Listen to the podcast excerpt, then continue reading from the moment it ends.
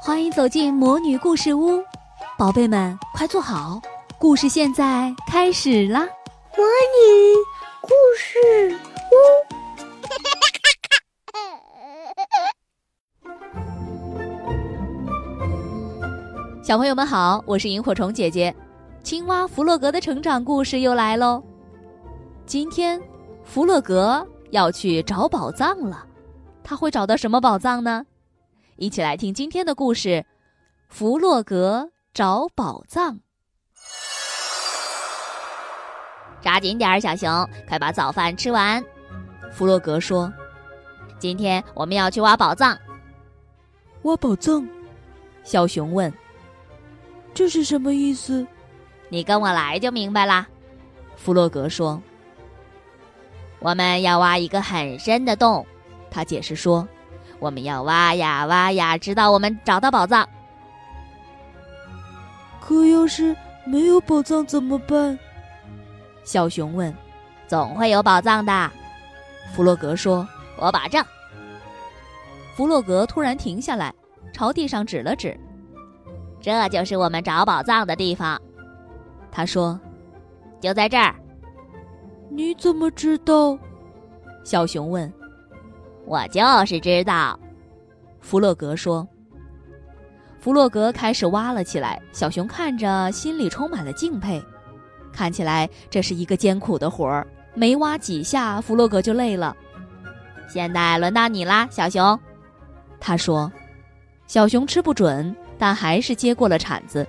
他开始勇敢地挖起来，可是铲子对他来说太大太重了。这可不行。过了一会儿，弗洛格说：“按照这个速度，我们永远都找不到宝藏，还是把铲子给我吧。”于是，小熊看着弗洛格挖洞，弗洛格越挖越深，小熊都快看不到他了。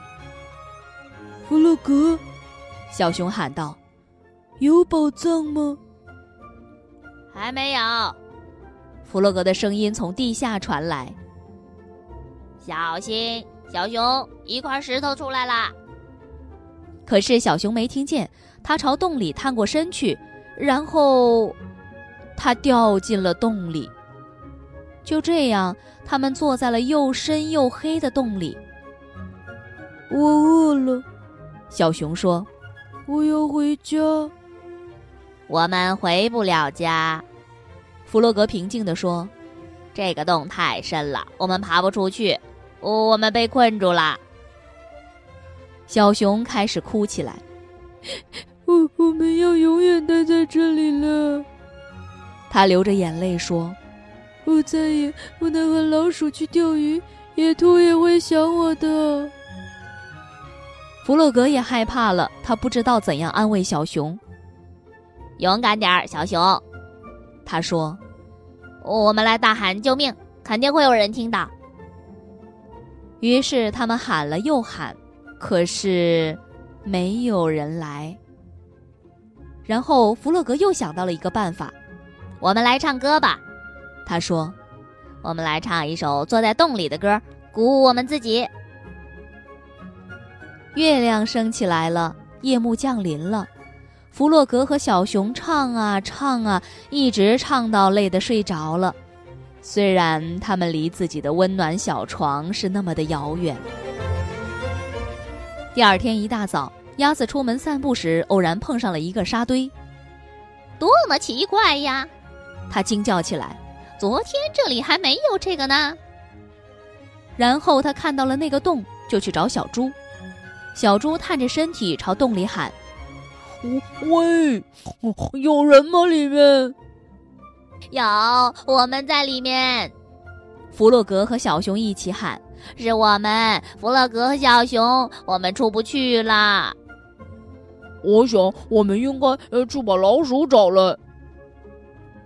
小鸭飞快地跑去找老鼠，扯着嗓子喊道：“老鼠，老鼠，快来！弗洛格和小熊被困在洞里啦，他们出不来啦！”老鼠完全知道应该怎么做，它从谷仓里扛来一把梯子，就和小鸭急忙赶往事故现场。老鼠把梯子放进洞里，可是洞太深了，梯子很快就不见了。爬上来，小熊！”大家喊：“还有弗洛格，你要跟上来，不要害怕，我们会帮助你的。”小熊非常小心地往上爬。当它接近洞口的时候，当它接近洞口的时候，朋友们把它拉到了安全的地方。接下来轮到弗洛格了。当弗洛格的脑袋露出地面时，大家都欢呼起来。老鼠帮他从洞里爬出来，他们一齐大叫：“哇！”可是你们在下面做什么？野兔焦急地问。“这么深的洞也太危险了，我们必须马上把它填上。”都怪我，弗洛格轻声地说。我答应小熊我们会找到宝藏，可是这里什么都没有。现在这里有个没用的大洞，都是我的错。弗洛格十分沮丧。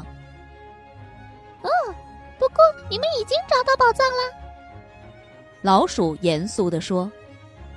他蹲下来，把躺在边上的那块石头捡了起来。这块石头已经超过一亿年了。他用袖子不停地擦着那块石头，直到把它擦亮，然后他把石头递给了弗洛格。弗洛格不敢相信自己的眼睛，高兴得眉开眼笑。谢谢你，老鼠，他自豪地说。不过，我觉得这是小熊的宝藏。我要把它送给小熊，因为它那么勇敢，而且我也答应过它的。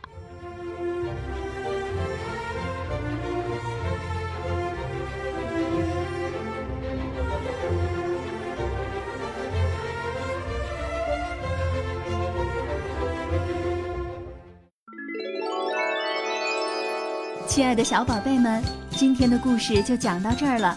想听更多的好故事，欢迎你在微信公众号上搜索“魔女故事屋”，加关注来和我们做朋友。这里有更多的好故事等着你哦！我们下期再见。